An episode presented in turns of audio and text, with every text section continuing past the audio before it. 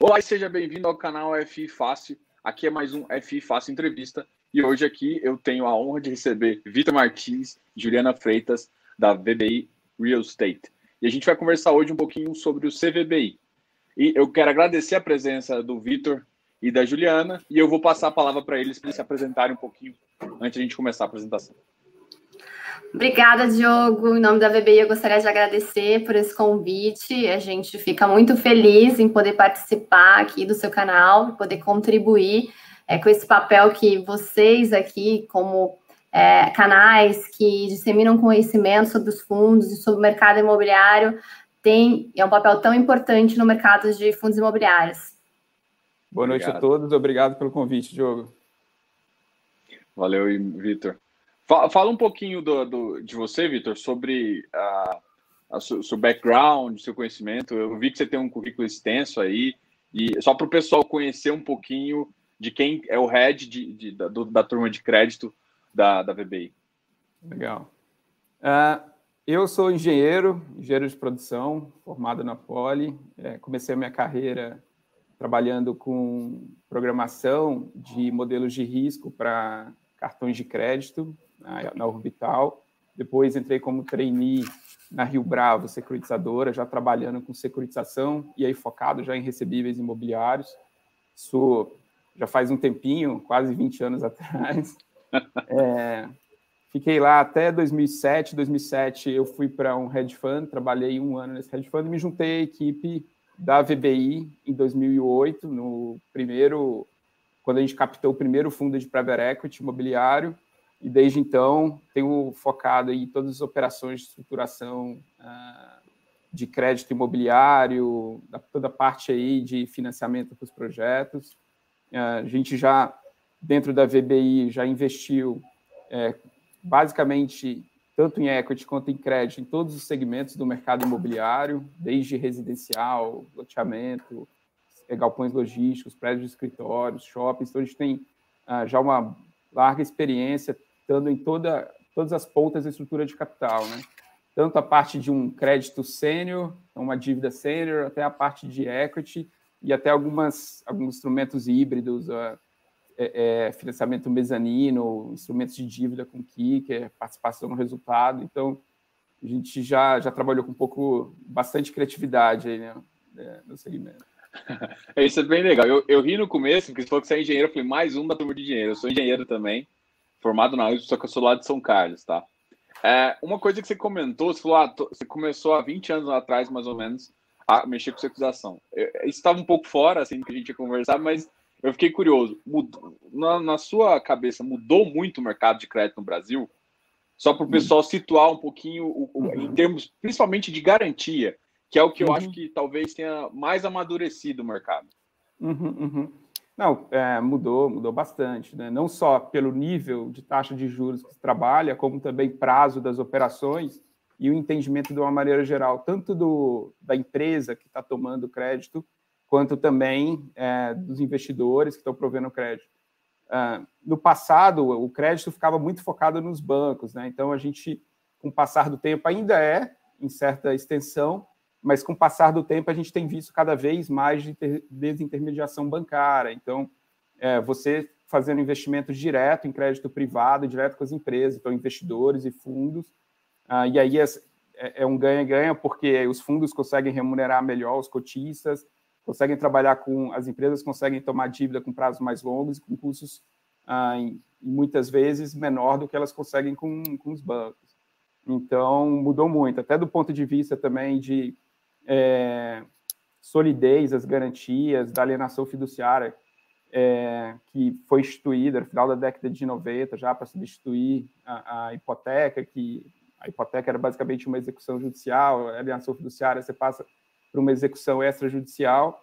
E com o passar do tempo esse é, esse modelo de alienação fiduciária ele chegou a ser testado, foi passou pelos vários testes né, de execução, então hoje é um modelo comprovadamente uh, testado de que funciona, de que você consegue executar a garantia, de que a execução é rápida, ao invés de ser uma execução que demora quatro, cinco anos, é uma execução ali que demora de três, seis meses é, é, é um prazo bad que você consegue executar as garantias com alienação fiduciária. Então, nesse contexto, mudou bastante, sim. Pô, isso é legal. Aproveitando agora falando, eu vou perguntar para a Juliana é, um pouquinho também da história da VBI para o pessoal aqui que nos acompanha entender é, como que é a VBI. A gente está falando hoje a gente vai falar exclusivamente do CVBI, que é um de crédito, mas a história é muito mais extensa aí. Eu queria que você apresentasse um pouquinho a casa para gente. Claro. Para quem não me conhece, eu sou head da área de relações com investidores da VBI, então é, sou responsável por toda a parte de comunicação institucional da empresa, então todos os relatórios, os sites dos fundos, é, atendo os investidores via e-mail do RI, então para quem tiver qualquer dúvida, enfim, a gente está super aberto no canal aí, é, via e-mail, enfim, para que vocês possam mandar as dúvidas, fazerem sugestões e tudo mais. Mas falando um pouco da VBI, a VBI ela tem mais de 10 anos de criação, a empresa foi fundada em 2006, né? O Vitor foi um dos primeiros funcionários, né? Hoje uhum. sócio da, da empresa. Eu estou na VBI desde 2014, mas a, é, dentro da nossa história, a gente tem mais de 65 investimentos realizados, né? Como o Vitor mencionou, é, desde investimentos em equity como em dívida, então a gente tem bastante experiência desde o processo de originação, então a empresa foi fundada com fundos de private equity, né, fundos com foco em desenvolvimento, né, então a gente é, desenvolveu projetos de escritório, shopping center, empreendimentos logísticos, enfim, residencial, e hoje nós temos uma estrutura, né, que a gente chama de verticais, né, que são as áreas de negócio, que tem sete unidades, né, sete unidades de negócio, então a gente tem é, a área de crédito estruturado, que é regiada pelo Vitor, uma área de é, renda, renda urbana, né, barra shopping center, uma área logístico, uma área é, de residencial, residência estudantil, e a gente tem um FOF, né, Dentro dos nossos produtos, hoje a gente tem esses fundos de desenvolvimento, que tem um perfil é, de risco mais arrojado, um perfil de investimento mais de longo prazo. E nós temos é, quatro fundos imobiliários listados na Bolsa. Né? São eles o LVBI 11, que é um fundo de logística, que hoje tem em torno de 800 milhões de reais de PL. O CVBI, que nós vamos falar mais detalhadamente, que a gente tem em torno de 350 milhões de PL que é um fundo de recebíveis. Nós temos o PVBI 11, que é um fundo que nós listamos agora recentemente, né? A oferta foi liquidada em julho, é um fundo focado em edifícios corporativos. A gente tem em torno ali de 900 milhões de PL nesse fundo. É, e nós temos um FOF, que é um fundo de fundos, que é o RVBI 11, né, que é um fundo que tem também um pouco mais de seis meses. É, muita gente conhece a gente pelo FVBI, né, que era um fundo de gestão passiva, que nós atuávamos como consultor imobiliário, o edifício que, que o fundo detinha, que agora passou a fazer parte do PVBI, é um fundo que a gente desenvolveu né, dentro de um fundo de private equity, mas é, nós temos aí experiência, é, longa experiência, como o Vitor mencionou, no mercado imobiliário em fundos que não eram listados e por isso não tão conhecidos. É, acho que o ponto que, é interessante comentar, Diogo, é que a VBI é formada por profissionais com, que vieram com experiência do mercado imobiliário, tendo sido formados em incorporadoras como Gafisa, como Cirela, é, Prologes, focada no segmento de logística. Um dos sócios fundadores, que é o Rodrigo Abud, veio da CBRE. Então, tem esse lado imobiliário junto com um lado técnico e financeiro que do, do pessoal que veio de gestores, é, que veio de bancos de investimento, de boutiques de investimento. Então, a, gente, é, é, a, a, VBI, a gente pode dizer que é o, o DNA dela hoje é, é, ela é totalmente focada no, no, imobiliário, mas ela é focada no imobiliário não só com o olhar do, do real estate, né? não só com o olhar aqui do imobiliário, mas também pegando toda essa parte financeira, entendendo uh, como fazer esse link com o mercado de capitais, com, com investidores, com gestão de investimento. Então, acho que é, é, é, uma das casas que acho que é um dos grandes diferenciais nossos. Então, dar um exemplo: quando a gente analisa, por exemplo, um, um CRI, um astro num shopping, por exemplo, a gente utiliza de todo uh, expertise interna, por exemplo, do head da nossa área de shopping, que é o Denis, que já trabalhou na BR Malls, foi superintendente de shopping, então conhece no detalhe, no dia a dia, além de a gente ter investimentos diretos em equity, em participação de shopping também. Então, além da gente ter essa experiência, a gente tem uma pessoa com bastante background. E aí, nos processos de decisão, a gente acaba trocando muita figurinha, né? Tanto a área de crédito com todas as demais áreas, apesar de ter essa segmentação, a gente acaba fazendo um trabalho aí em conjunto, basicamente em todas as análises aí dos, das oportunidades que a gente que a gente olha.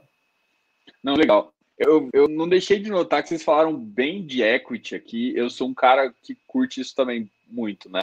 Vocês pensam em fazer alguma coisa, porque os outros produtos são mais já maturados, né? Os, os produtos de varejo que vocês têm, que é o que é o PVBI, CVBI, são, são já com crédito com uma, uma, área já mais maturada. Vocês pensam em trazer um, um, um, um fundo imobiliário de, de, de private equity ou de equity no começo para residencial ou para shopping, ou talvez um mix aí que talvez seja interessante também?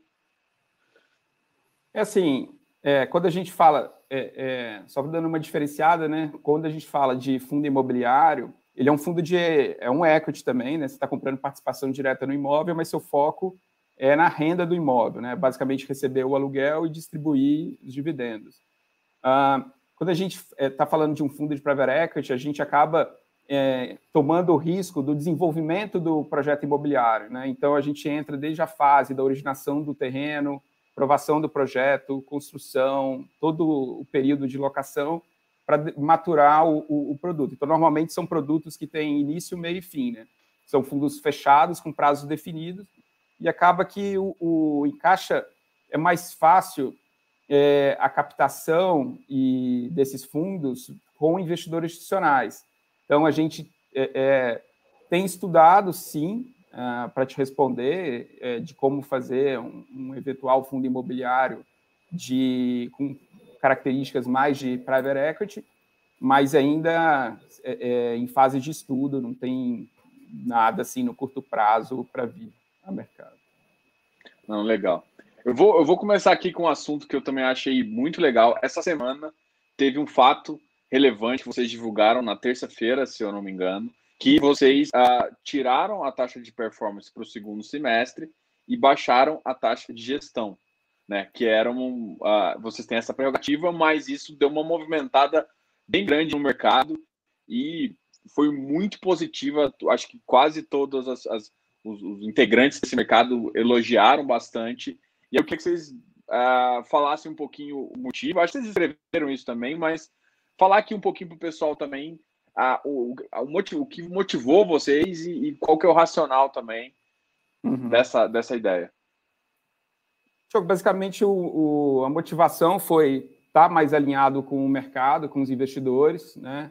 Ah, quando a gente montou, estruturou o fundo, né, a gente estabeleceu esse benchmark CDI. Quando o CDI, a Selic estava 6,5%, projeção futura do CDI no curto prazo era chegar em 6%, um período de um ano, e aí a curva futura já ia subindo, de forma que o custo total da taxa de administração mais taxa de performance ficasse na faixa ali de 1,3% ao ano, enfim. Então, é, é, o fundo foi estruturado para ter é, mais ou menos essa, esse nível de custo. Né? Ah, quando a gente é, teve o impacto do, do, da pandemia, e aí você teve esse choque de oferta, você teve esse choque de demanda, e aí a gente teve basicamente uma queda é, violenta nas taxas de juros, na, na Selic, que saiu, por exemplo, quando a gente lançou o fundo, que foi em junho de 2019, ela estava em 6,5%, praticamente um ano depois, ela já está em 2%. Então, uma queda de 4,5% em quase um ano. Uh, e aí, quando a gente olha a remuneração do fundo com o benchmark CDI, a gente vê que ficou muito descasado. E aí, o custo total do fundo acabava penalizando demais os investidores. Então, ah, de forma com o objetivo de, ter esse alinhamento, a gente decidiu rever esse benchmark, mas ao invés de mudar o benchmark ou, ou fazer algo temporário, a decisão foi: é, vamos então tirar de forma definitiva esse benchmark CDI e a taxa de performance do fundo, porque não faz muito sentido ficar alterando o benchmark e depois uh, ter o risco de alterar de novo. Então, a gente acha que dessa forma, agora, a estrutura de custo, que agora ficou em 1,1%, nesse, nesse tamanho de patrimônio líquido que o fundo está tá bem em linha com o mercado, está até abaixo da mediana do mercado. A gente fez um estudo em, em, relação a isso. Então, era onde que a gente queria chegar. E aí, agora também tem um outro lado que é bem positivo, que facilita a análise por parte dos investidores para analisar o quanto que o fundo vai render. Então, agora está tá mais fácil, que a conta é bem mais direta, você, é, a partir da rentabilidade da carteira, você deduz a despesa de 1,1% e chega no que, que é o, a rentabilidade do fundo. Também é um outro, um outro ganho aí que eu acho que a gente trouxe para o fundo. Ah, isso com certeza. Ô, Juliana, eu vou aproveitar e perguntar também para você, justamente você que está ali mais próximo dos investidores, é, o, o que, que, você acha? O que, que o pessoal tem conversado, tem te dado de feedback ou, e tem questionado também em relação a essa modificação? Eu imagino que todo a mundo gostou, rece... né? Pois é, pois é, a gente recebeu um feedback bem positivo em relação a isso, assim, desde a terça-feira, quando a gente anunciou, assim, diversos investidores mandando e-mail é, elogiando, falando que a gente demonstra isso um alinhamento com, com os investidores, com os cotistas, é, enfim, é, mesmo em alguns fóruns que a gente acaba acompanhando, né, para sentir um pouco de termômetro, né, sobre, sobre os investidores. Então, acho que acho que de fato foi uma, uma mudança, né, que nós fizemos que trouxe é, um impacto positivo, positivo para os cotistas. Mas isso é bem legal. Vamos, vocês querem começar a apresentação agora para a gente conversar um pouquinho? e depois a gente fala um pouquinho da, da, da, da estratégia de crédito de vocês e tudo mais. Eu vou claro. colocar aqui na tela.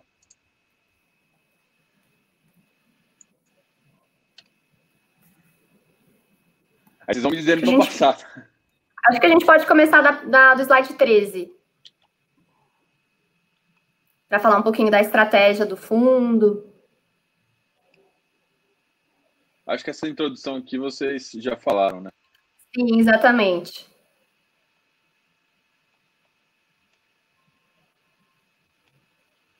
Aqui. Legal. Bom, falando um pouco aqui da estratégia do fundo, quando a gente estruturou o fundo e, e pensou em que tipo de produto oferecer para o mercado, a gente pensou em criar algo diferente do que a gente vê no mercado, né? Uh, então, ao invés de ser um fundo que só foca em operações uh, que a gente chama de mais yield, que são basicamente operações que, tão, que têm um risco mais alto e que têm, obviamente, uma rentabilidade mais alta, ou, na outra ponta, só operações com menor risco e rentabilidades menores, a gente criou um fundo que pudesse, basicamente, atuar num espectro de crédito mais amplo, aonde que ele pudesse investir tanto em, em CRIs com spreads de 1% até 10% ao ano, de forma que a gente basicamente pode fazer uma gestão de alocação, onde a gente coloca um pouco em operações com, me com menos risco, menos rentabilidade, um pouco com operações de mais risco, mais rentabilidade, e de forma que, na média, eu tenha um, um portfólio com risco baixo mas com uma rentabilidade mais alta do que só se tivesse focado em operações com risco baixo. Então, a nossa visão. Entendi. Essa, assim, a, a, ideia, basicamente, vamos, vamos ver se eu entender, é, é meio que criar um, um, fundo ali middle risk, né?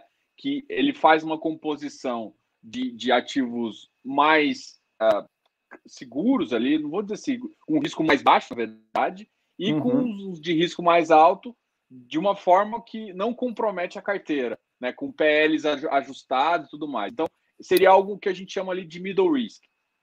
Mais ou é, menos é, essas. Pode, pode se entender que, que sim, mas assim, o grande ponto é que você acaba tendo um benefício grande da diversificação, tanto por é, é, segmento, tanto por credor, tanto por é, é, indexador, região metropolitana. Então, a ideia foi criar esse portfólio diversificado, reduzindo o risco do portfólio em si, e aí podendo atuar tanto em, em operações de baixo risco quanto de alto risco. Então, é, o, o, o, ponto é que o aumento do risco, é, na verdade, o aumento da rentabilidade não é proporcional com o aumento do risco. Na, na nossa forma de enxergar, o aumento da rentabilidade que a gente traz, ele é bem maior do que o, o pequeno risco que a gente agrega dessa forma, do que se fosse um fundo só focado em operações mais de alto risco.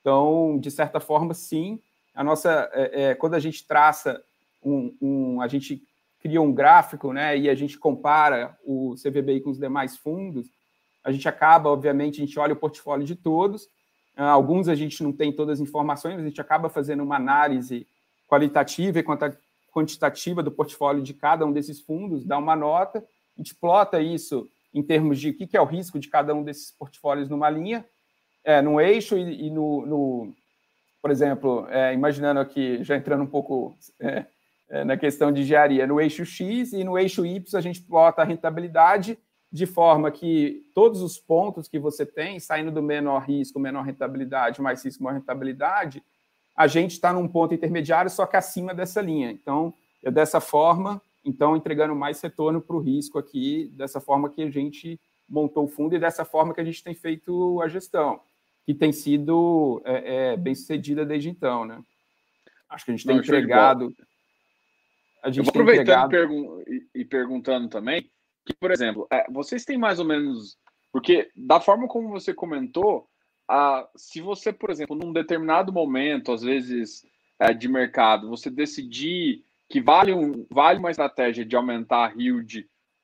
Pelo que eu entendi, você pode fazer isso. Você, por exemplo, uma emissão, você pode colocar Sim. um pouquinho, uma, uma, uma, porcentagem maior ou diminuir, dependendo de, de por exemplo, ah, imagina que a inflação no país disparou no, no, e aí começa a ficar com medo. E aí você pode tratar o, o fundo mais defensivamente ou mais agressivamente, dependendo do, do momento de mercado atual. É mais ou menos isso?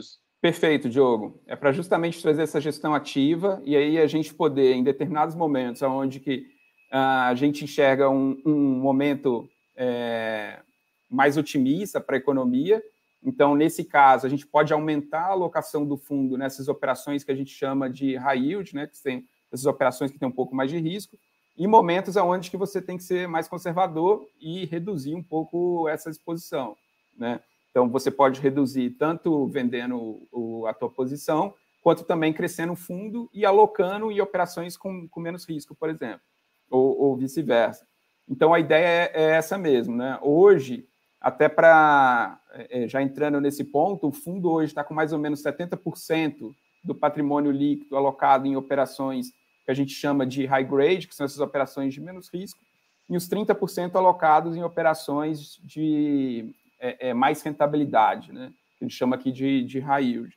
Dessa forma, é, a nossa visão é que o fundo ele está num nível que está com mais operações high grade do que high yield, muito em função de que quando a última captação que a gente fez, que foi em janeiro desse ano, a gente captou 200 bilhões de reais, a gente começou, a gente tinha um pipeline que a gente estava alocando, uh, mas aí logo em março veio a pandemia, o cenário mudou, a gente tomou a decisão de ser um pouco mais conservador nesse momento, né? mas agora que a gente já tem um, um, uma leitura mais clara, a gente já consegue é, vislumbrar aqui, poder tomar mais risco em determinados segmentos. E um ponto que é interessante, é, outro ponto que é interessante é que também hoje, como as taxas subiram, os spreads de crédito de uma maneira geral subiram, você não precisa mais também tomar tanto risco para aumentar a rentabilidade do fundo nas novas operações. Então, o momento ele está favorável para você fazer boas alocações uh, dentro do portfólio. Então, é isso que a gente tem visto, é isso que as últimas alocações recentes têm seguido. Uh, e, só para finalizar, é, eu acho que, assim, na média, a gente imagina esse fundo tendo 60% de operações high grade e 40% de operações high yield. Então, nesse momento, a gente está com 30% de operações high yield. Então, só para passar um pouco de perspectiva do que a gente imagina, do que deve acontecer é, no, no, curto prazo é a gente aumentar essa alocação de operações raio de 30% para 40%, e aí, obviamente, a rentabilidade do fundo sobe junto com essa, essa mudança de alocação. Eu gostei, gostei. Achei, era uma das perguntas justamente se você, qual que era mais ou menos o target do fundo, né? É, uhum. vocês, então, vocês comentaram que vocês estão under a, a, curva de performance normal, justamente pela, pela captação. E uma coisa que você falou aí, que eu tenho observado é, vários gestores comentando, é justamente é, esse momento do spread, onde é, tem muito, muita gente que pegava risco high grade só, uma operação high grade, que está topando uma taxa de juros muito maior, né? Por um período, às vezes, menor, né? Às vezes, uhum, um cara não vai pegar uma uhum. duration de 7, 6 anos, Sim. mas ele toparia uma duration de 3 anos, 4 às vezes, é, com esse momento. Então, nesse momento, está um pouco propício, às vezes, para fazer uma missão. É, vocês veem, é, veem uma, uma, possibilidade de nova captação aí, hum, sei lá, no, no, no, nos próximos seis meses, porque muito, muito provavelmente também o empreendedor, o empreendedor é, deve estar precisando de capital, né? Sim. Diogo, a gente tem visto, sim, é, bastante oportunidade interessante. A gente tem um pipeline de uns 400 bilhões de reais, mas é, a gente tem que esperar, e assim, a gente está no modo aqui de espera da, da cota se recuperar no secundário, né? Hoje a cota no secundário está abaixo do valor patrimonial da cota, então isso tem até, é, é, na nossa visão, isso criou uma oportunidade de entrada no fundo né, para o mercado de uma maneira geral. Então, o que a gente é, é, pretende fazer no curto prazo é esperar essa cota recuperar para poder vir uma nova emissão no mercado. Não entendo. Aí, aí, o ideal é fazer essa emissão justamente próximo do valor patrimonial da cota mesmo, que aí você, você entra mais ou menos justo com, com, com quem está no, no, no, movimento, né? Sim. Não, bem legal. Vamos pa passar para o próximo? Vamos. Ah, teve. Talvez tenha um item. Pode continuar aqui, eu vou só achar aquele. Eu gostaria que a gente comentasse daqueles critérios que vocês colocam na. na no, Nossa política de crédito, né? Ah, Exatamente, a política de crédito, justamente comparando a política de crédito de vocês já com a, as, as, as, cartas de crédito que o pessoal conhece mais, S&P, Moody's e Fleet. Então eu gostei bastante daquilo lá. É um documento que eu, eu, confesso que eu li ele tem um dia, dois dias atrás, assim, eu gostei bastante da visão de vocês. E eu também queria conversar um pouquinho sobre ele. Mas vamos, vamos aqui primeiro e depois a gente conversa um pouquinho sobre esse. Não, legal. Se você puder voltar um slide, acho que vale a pena começar com, com a introdução aqui dessas premissas aí da política de gestão, que é justamente como que a gente é, é, é um pouco de como a gente enxerga a formação também desse portfólio, né? Então, quando a gente fala que 100% do PL do fundo pode ser alocado em ativos com rate mínimo CR9, né, que a gente chama de modelo VBI, isso já entra em cima do que você está falando, Diogo, que é o modelo de análise de crédito e de rating interno que a gente criou dentro da VBI. Basicamente, a gente criou esse modelo com as experiências que a gente teve ao longo da carreira, mas toda a parte acadêmica e toda a parte aí de, de informações disponíveis publicamente por parte de todas as agências de rating, enfim, para a gente poder é, não deixar deixar o processo mais objetivo possível, né? Então, assim, a gente sabe que nessas operações de, de crédito, nessas operações de CRI, às vezes, para o investidor, cotista do fundo, está na ponta final, às vezes fica um pouco difícil enxergar o que, é aquele risco que está por trás. Então, essa foi uma maneira também de deixar um pouco mais objetivo para o investidor, quando a gente fala o que, é uma nota CR9, o que, é uma nota CR1, é, poder entender o que está por trás, por trás disso.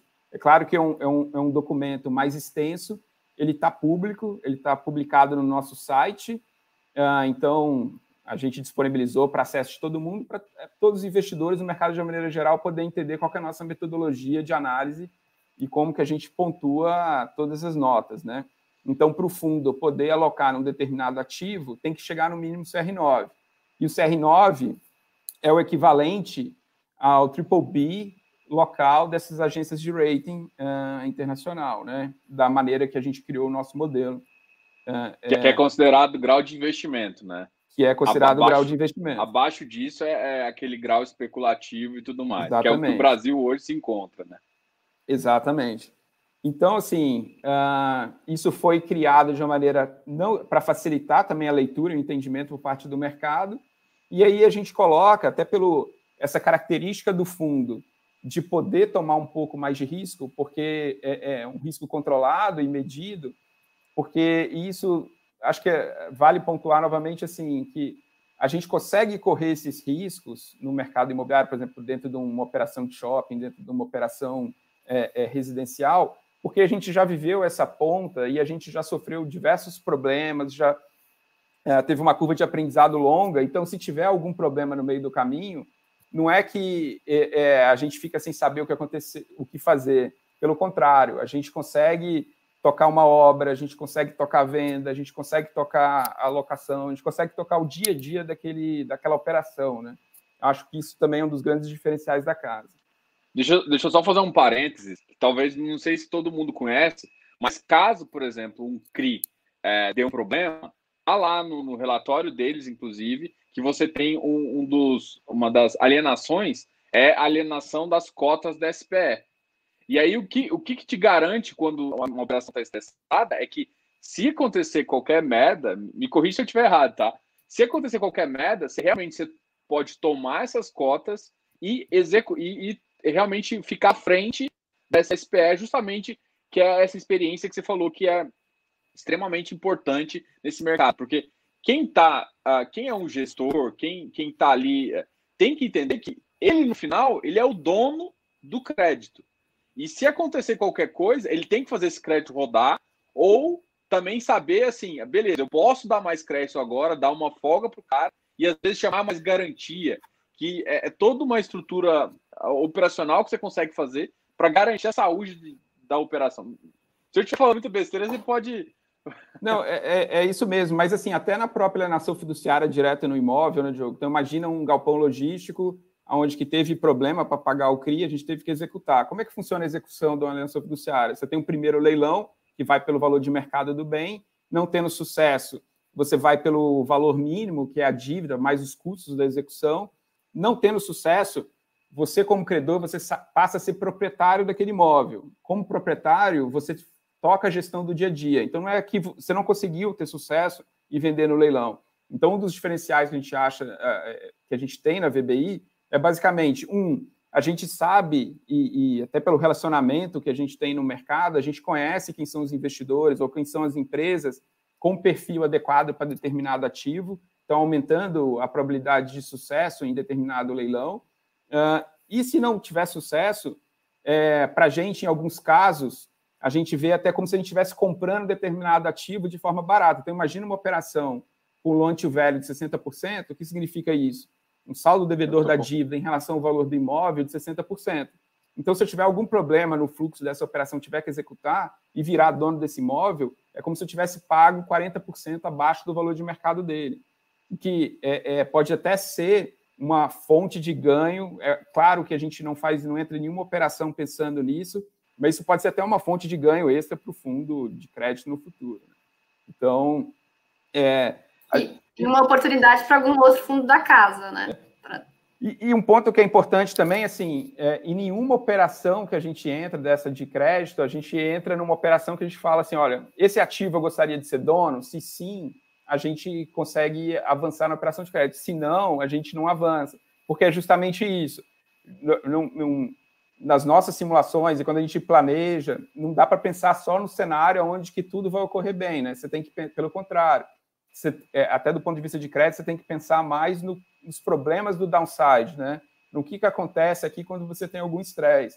E aí, nesse caso, a gente quer estar com imóveis que a gente gostaria de ter no nosso portfólio de equity, que a gente, é, dentro de casa, tem expertise para fazer a gestão, é, então, isso faz parte aí do nosso processo aí de análise e, e decisão. E é por isso é, também que assim a gente consegue tomar um pouco mais de risco no fundo do que é, é talvez seja o, o normal para alguma instituição financeira que não tem esse DNA e essa vivência no mercado imobiliário. E aí a gente deixa também, como premissa da construção do portfólio, poder alocar até 25% do patrimônio líquido do fundo em cotas em séries subordinadas de CRI, né? Aí essas séries subordinadas, então, é, é, imagina que a gente tem um CRI é, que basicamente foi dividido em duas séries. Uma que é, é, tem menos risco, porque ela tem preferência no recebimento, e aí, pelo fato de ter menos risco, tem menos rentabilidade. E você tem uma série intermediária, que é, tem um pouco mais de risco, mas você tem uma remuneração bem mais alta do que esse um pouco mais de risco. Então, a gente fez muito, esse, é, muita operação desse tipo no nosso fundo de private equity e a gente quis deixar aberto também para o fundo de CRI poder usufruir dos retornos desse tipo de operação. Então, um exemplo, a gente chegou a fazer uma operação que a gente comprou diversos créditos imobiliários de loteamento, a inflação mais 12, a gente emitiu um CRI sênior e vendeu no mercado, que era inflação mais 10, e ficou com um CRI que a gente chama de mezanino, né, que é uma parte é, de risco intermediária, rendendo inflação mais 20 no nosso portfólio. Mas que na prática, esse mezanino, o, o, quanto ele tem um pouco de mais de risco em relação ao sênior, ele tem um pouco mais de risco, mas é, é, essa rentabilidade adicional, ela mais, ela compensa é, é de forma é, bem acima do que é o volume, do que é a quantidade de risco que a gente está pegando mais nessas operações. E aí, obviamente, a gente só consegue fazer isso também tendo a experiência que a gente tem, tendo a expertise, tendo passado pelos problemas, tendo passado pelos acertos uh, ao longo aí da vida da, da BBI. Legal. Ah, duas perguntas me vieram agora na cabeça. É, é, é, uma, uma, é a seguinte: vocês fazem book ativo de CRI? Vocês é, utilizam o secundário, às vezes, para dar vazão a um CRI que talvez não é. Talvez o CRI ainda esteja interessante, mas você queira um outro que está melhor porque você tem estruturação. E em termos também, e como, como vocês pensam em termos de estruturação? Vocês gostam muito? Qual, qual que é a capilaridade que vocês têm? Porque olhando o relatório, aí você comentou isso no começo também, a diversificação geográfica que vocês atua, atuam é muito mais que, por exemplo, a região de São Paulo. Você tem CRI no Rio Grande do Norte e uhum. Pernambuco. Então, vocês realmente. Inclusive aqui em Catalão, Catalão, se eu não me engano. Aqui em Goiás. Então, vocês têm uma capilaridade bem grande. Uhum. É assim, até. O que, que acontece, né? Até pelo fato da gente está nesse mercado imobiliário já mais de 10 anos, já quase 14 anos, é, e, e, até antes da, da, da, VBI, as pessoas já carregam relacionamento com elas, do, dos, as passagens de outras empresas, de outras instituições. Então, a rede de relacionamento da VBI é muito ampla, é muito grande. Então, com todo esse tempo no mercado e, e, e, fazendo essa gestão dos fundos de private equity imobiliário, dentro dos fundos de private equity imobiliário, o mandato era muito flexível, né? Então, a gente olhava de todo tipo de operação em, em basicamente toda a região do Brasil. E, então, a gente criou relacionamentos com originadores, com parceiros de negócios, com as empresas. Então, em alguns casos, vou te dar um exemplo. Chega uma empresa querendo falar que quer vender, por exemplo, um, um galpão logístico, um shopping center, mas o preço não faz sentido, e aí acaba encaixando mais uma estrutura de dívida então, a originação pode vir por esse, por esse canal ou na, na outra mão, né? É, quando a empresa vem falando de querer tomar uma dívida, mas a gente acaba identificando que faz mais sentido é, fazer uma operação aqui de equity, compra do imóvel direto, etc. Então, isso acaba fazendo com que a nossa rede de originação fique muito robusta, né?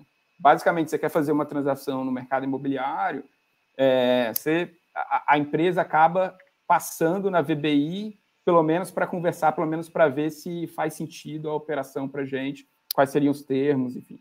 Então, isso acaba facilitando muito é, é, a nossa originação e aí a nossa gestão, porque a gente pode ser mais seletivo também nas oportunidades que a gente coloca para dentro do fundo. É, eu acho que talvez o pessoal aqui não consegue vislumbrar o tanto que é importante é justamente essa originação de operação, né? Porque é na originação das operações que você realmente consegue os melhores, uh, as melhores taxas e realmente as melhores operações.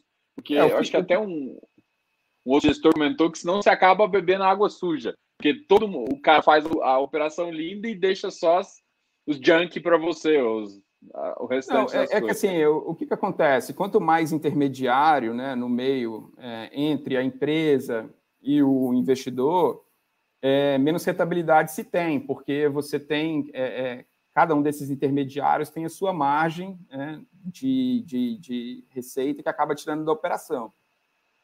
Quando a gente acessa direto uma empresa, basicamente a gente corta uh, esses intermediários, ou a maior parte desses intermediários, e isso acaba é, é, virando um benefício para o fundo, porque aí a gente consegue fazer alocações com rentabilidades melhores. Isso é legal. Deixa, deixa eu fazer uma pergunta agora, em, em termos de Covid é, eu, eu notei que um ou dois fundos tiveram eventos de pré-pagamento, né? Uh, o CRI estava grande, o pessoal decidiu pré-pagar. É, talvez vocês vislumbram alguma coisa na carteira e, e, isso seria vantagem atualmente na visão de vocês seria vantagem, desvantagem? É, porque assim, atualmente com essas taxas maiores, talvez um pré-pagamento com uma originação legal pode casar alguma coisa boa também. Vocês uhum. chegaram a sofrer é, é, essa, essa sondagem e também explicar para o pessoal o seguinte: mesmo quando pré-paga, ele paga, ele paga toda a, o saldo devedor, mas ele também paga um monte de taxas, que é a taxa de finalização do CRI e muito mais. Eu queria que você explicasse esses dois pontos aí para o pessoal. Uhum, uhum. É, geralmente a operação de CRI, normalmente quando há um pré-pagamento, você tem uma multa de pré-pagamento, né? Então tem uma penalidade para você pré-pagar aquela operação. A gente não sofreu nenhum pré-pagamento em função do Covid. Pode ser que a gente tenha algum pré-pagamento é, no futuro, é, mas não em função do Covid, tá? mas em função da estratégia de determinada empresa, em, por exemplo, vender um determinado ativo e aí quitar a dívida.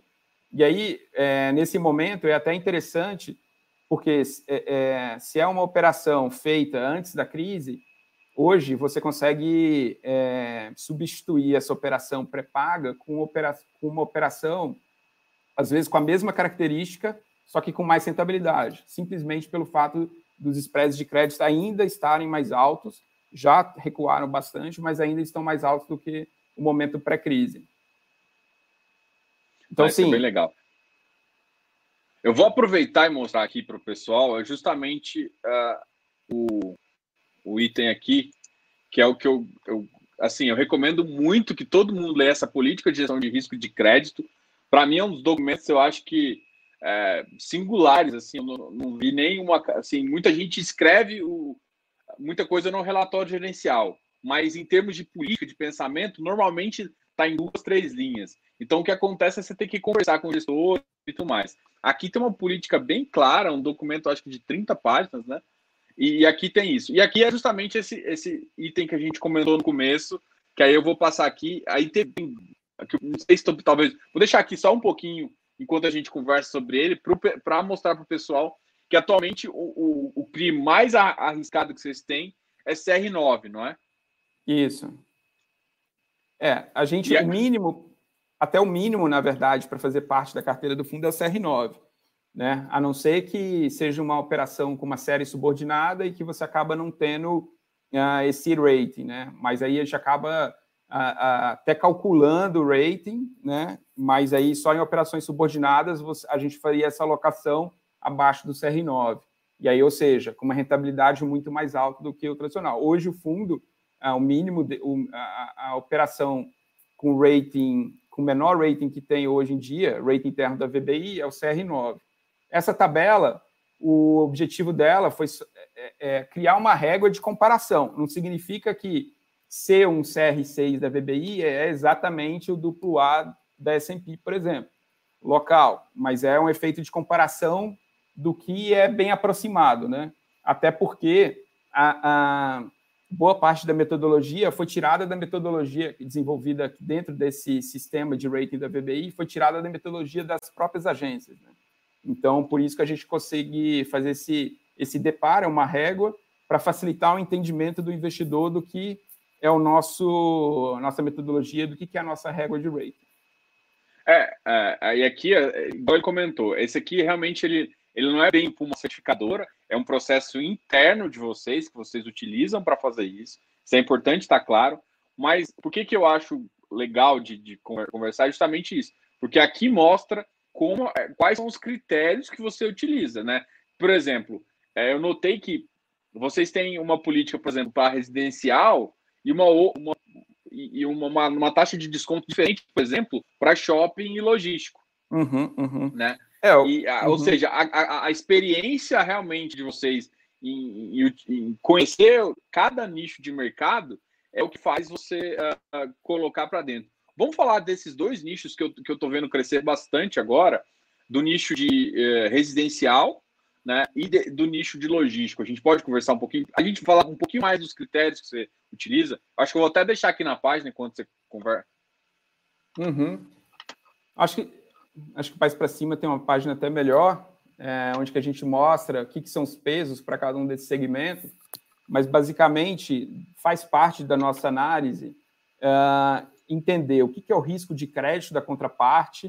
Uh, então, essa contraparte pode ser o principal pagador do, do aluguel, no caso de uma operação de build-to, sale leaseback. Essa contraparte pode ser uma empresa que está dando um aval na operação ou a holding imobiliária que está dando um aval na operação. A gente é, faz uma análise de crédito tradicional dessa empresa, né? Uh, aliado a isso, a gente faz uma análise do que é o que a gente atribui de rating, olhando só do ponto de vista imobiliário, só o imóvel.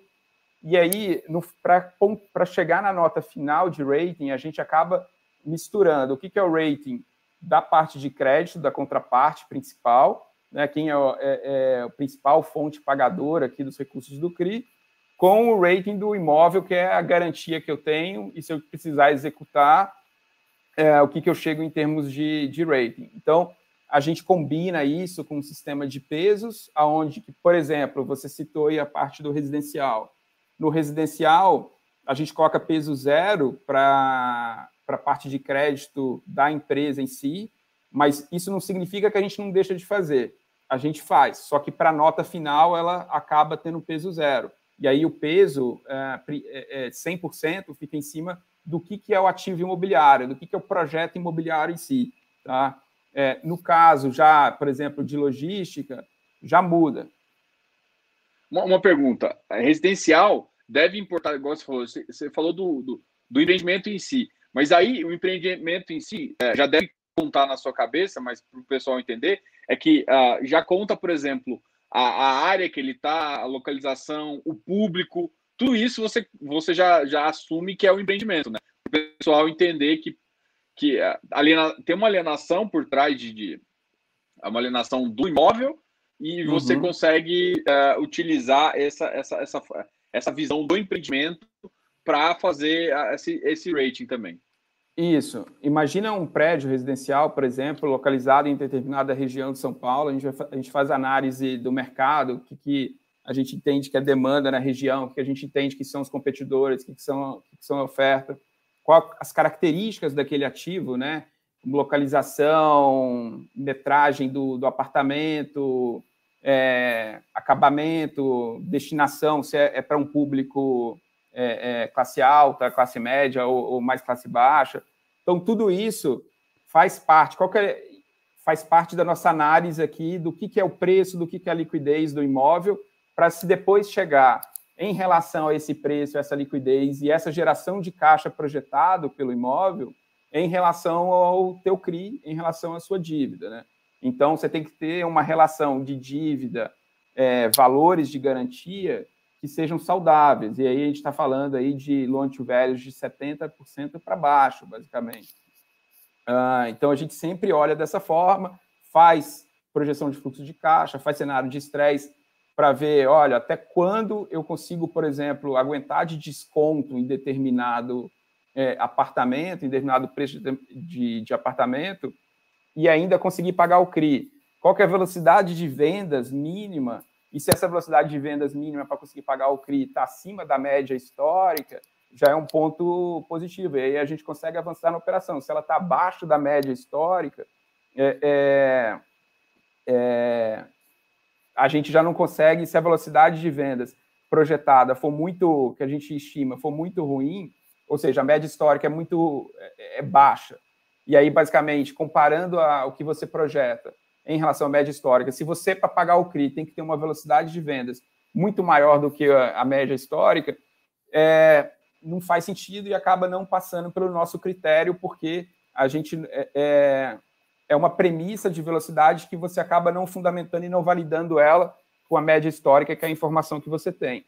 Então, a gente sempre olha no detalhe, no fundamento de cada um desses projetos, e até pelo, até voltando aí do nosso DNA, do nosso histórico aí de olhar as operações para o fundo de private equity, a gente sempre analisa essas operações, né, como se a gente estivesse investindo direto nela. Mas aí a gente compara é, o que, que é essa expectativa de geração de fluxo de caixa, de rentabilidade, com o que é necessário para as obrigações. Então, para pagar o CRI, para finalizar a obra de determinado projeto. É, esse, esse que você falou, para mim, foi justamente o pessoal entender. A gente está falando de velocidade de venda, o, o que é uma das coisas que é mais importante no CRI, que, que gera uma estabilidade para ele, é o fluxo financeiro. O fluxo financeiro é, é basicamente o que paga a PMT.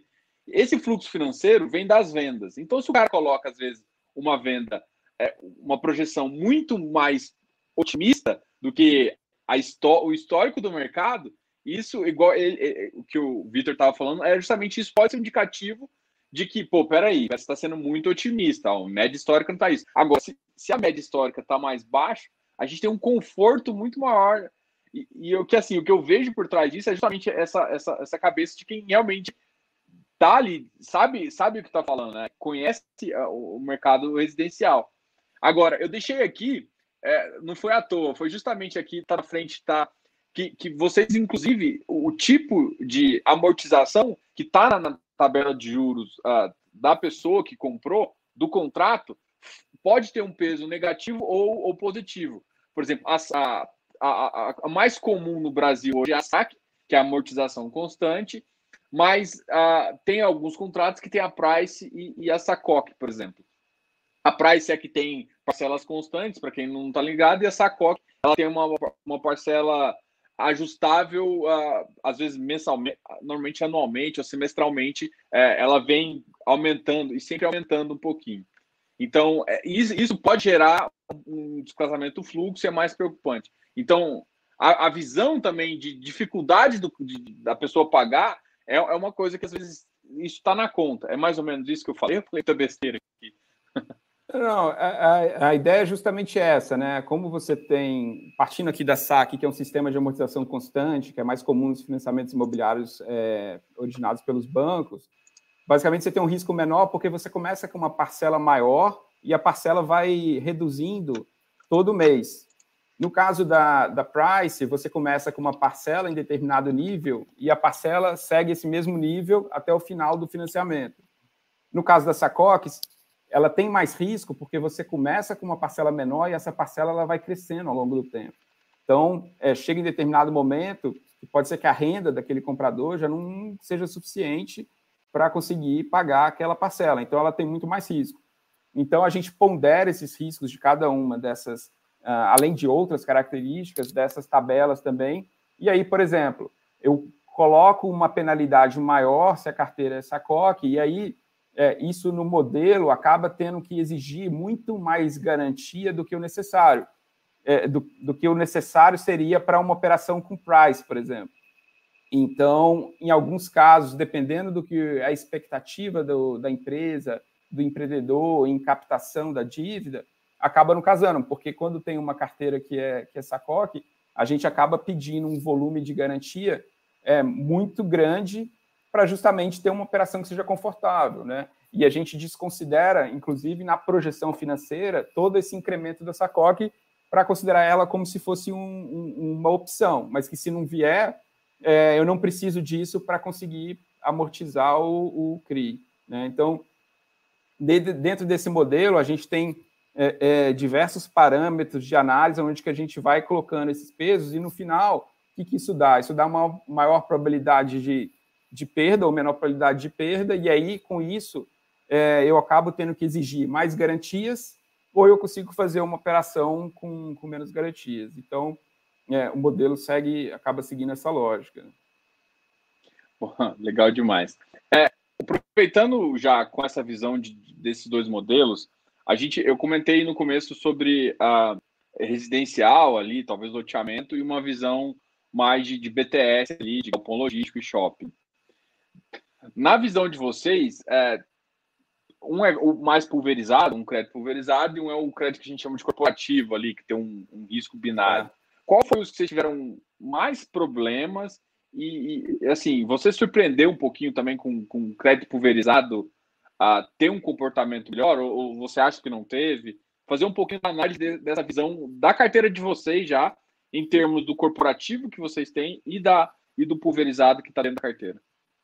É, a, gente, a gente gosta bastante de crédito pulverizado, né? Você acaba tendo uma diversificação pelo fato de você ter uma pulverização. Então, é, você pode ter problema em determinados compradores sem ter que afetar uh, o pagamento do CRI. Então, o que, que, eu quero dizer com isso? Então, imagina que você tem uma, um, um, portfólio de 500 pagadores, né, que lastreiam aquele CRI. Se der problema em 100 pagadores, por exemplo, em 20% da carteira, o CRI continua ainda recebendo todas as PMTs dele sem problema nenhum.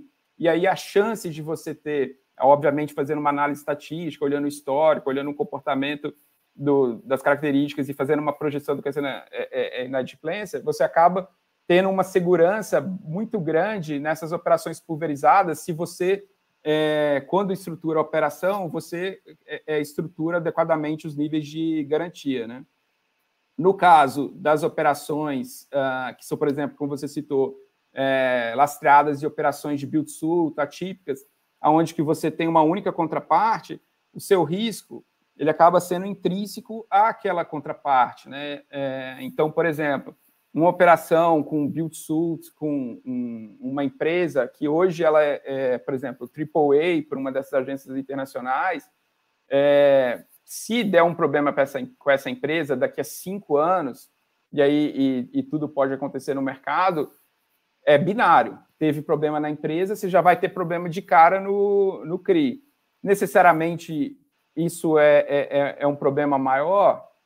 Não, porque justamente eh, também se é avaliado, e aí vem a diversificação da carteira, do próprio fundo, para você, se você tiver um problema numa dessas desses CRIs que tem lastro num contrato atípico, por exemplo, que tem uma fonte de pagadora principal, que se der problema nessa fonte já tem problema automaticamente no CRI, você tem que ter é, dentro do CRI a, a, garantia real imobiliária, a gente nunca faz, a gente não faz operação dentro desse fundo de CRI se a, é, não tiver uma garantia real imobiliária que eu possa executar. Então, se eu tiver problema nessa, nesse fluxo da empresa que está pagando o aluguel, por exemplo, é, eu vou lá e executo o imóvel, despejo a empresa, uh, posso vender o imóvel para um terceiro, né, seja via leilão, ou posso virar a ser o proprietário do imóvel, alugar para um terceiro, e aí depois fazer uma venda para uma outra empresa, para um outro investidor. Né?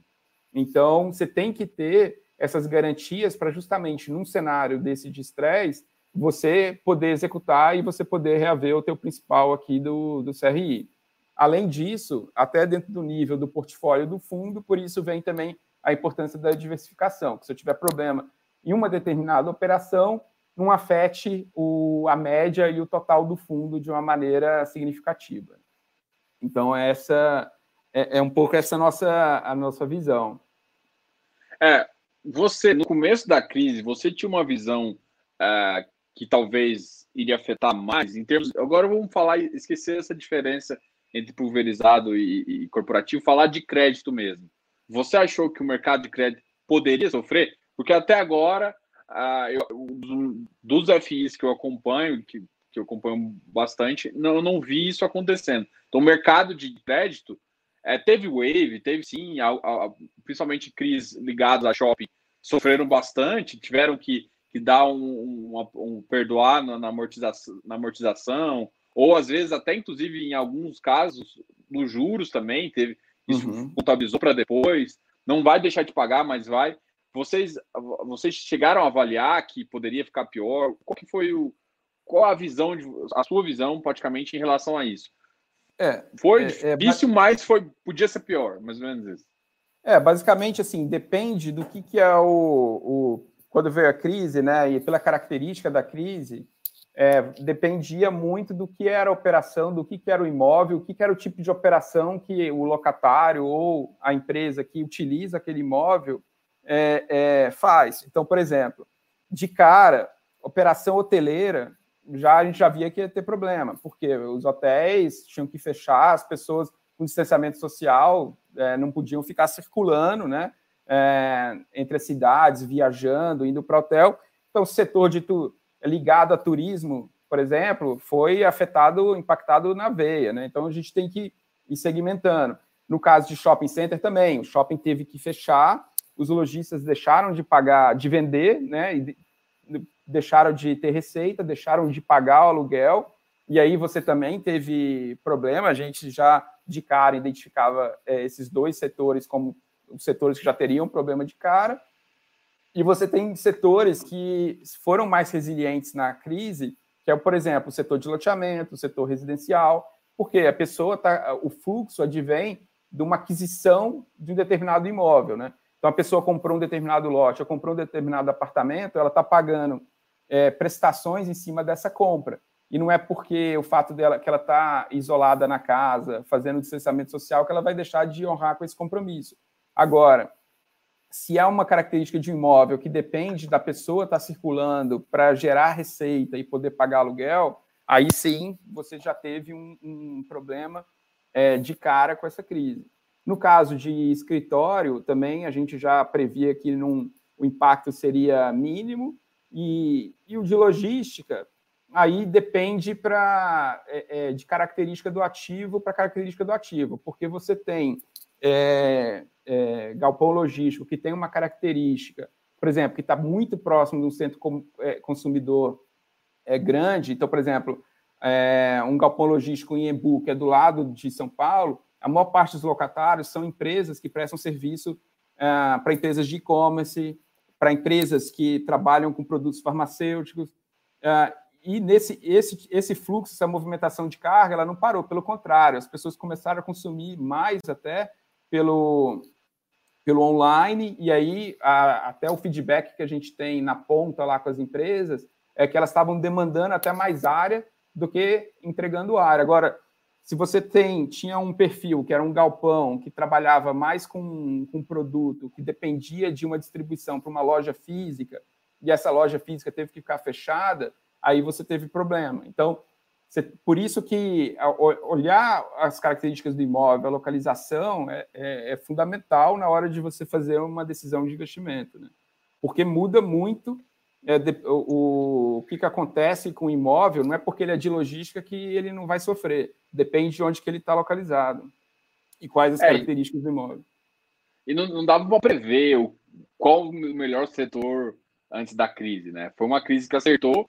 Tipo, a última crise que tinha acontecido, acho que 2017, 2018, tinha, no mercado imobiliário, tinha afetado bastante as lajes corporativas, mas essa foi uma que acertou na veia é, shopping e algumas, alguns galpões, igual você comentou, não todos, mas alguns galpões industriais também, em algumas áreas industriais que tiveram que se fechar, foi complicado, e alguns galpões de distribuição para loja física também, né? É, Esses dois um... sofreram.